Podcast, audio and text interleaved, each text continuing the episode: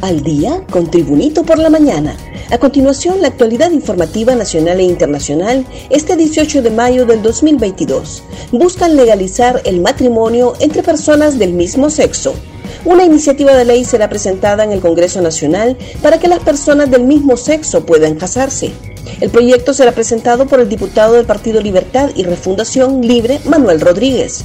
El congresista dijo que existe una sentencia de la Corte Interamericana de Derechos Humanos que otorga a la comunidad lésbico, gay, bisexual, transexual e intersexual el poder cambiarse el nombre en el Registro Nacional de las Personas.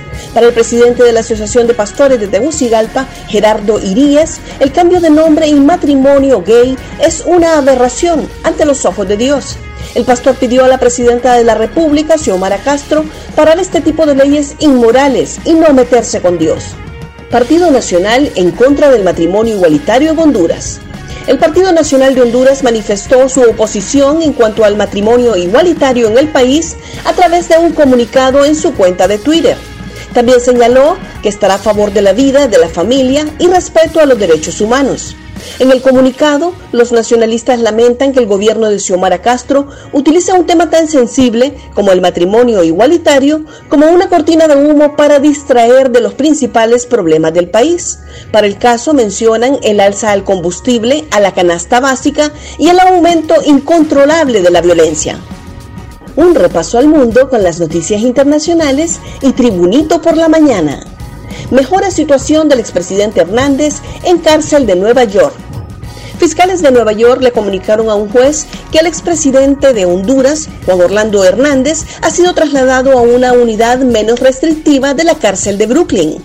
El cambio se produjo después de que su abogado se quejara la semana pasada de las malas condiciones en las que estaba el exmandatario. En una carta al juez Kevin Castell de la Corte del Distrito Sur de Nueva York, varios fiscales explicaron que Hernández ha sido sacado de la unidad restrictiva. Asimismo, informaron que fue enviado a otra unidad donde tiene acceso al teléfono, mensaje de correo electrónico y visitas, igual que el resto de la población carcelaria. Hernández, que enfrenta cargos de tráfico de drogas y armas, está preso en la cárcel Metropolitan Detention Center. Más noticias nacionales con Tribunito por la Mañana. Al menos 30.000 carros dejarán de circular con el teletrabajo estatal. Por lo menos 30.000 carros del Estado dejarían de circular con la implementación del trabajo híbrido o desde casa en la mitad de los empleos públicos.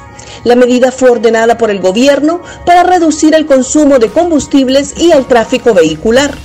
La presidenta Xiomara Castro anunció ayer, por medio de la Secretaría de Gobernación, el reinicio del teletrabajo rotando semanalmente a los empleados de algunas instituciones públicas.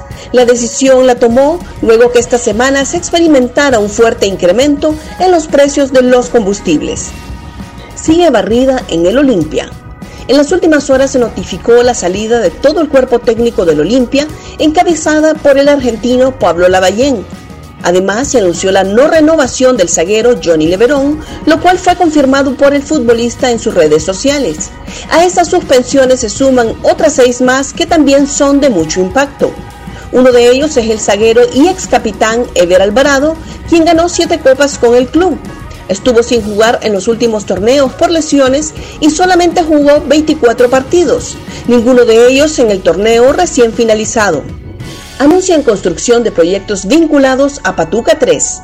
El nuevo director de la Unidad Especial de Proyectos de Energía Renovable de la Empresa Nacional de Energía Eléctrica, Humberto Mesa Casco, señaló que en la actualidad el proyecto Patuca 3 se encuentra en el periodo de notificación de defectos menores. Mesa informó que actualmente se trabaja en el saneamiento de servidumbre y en los diseños requeridos para la construcción de la línea de transmisión a Marateca Juticalpa 2. Asimismo, reveló que en el futuro se proyecta instalar un parque solar en Patuca 3 que generará 50 megavatios de energía eléctrica, energía que podrá ser suministrada también al municipio de Patuca y comunidades aledañas. Gracias por tu atención. Tribunito por la Mañana te invita a estar atento a su próximo boletín informativo.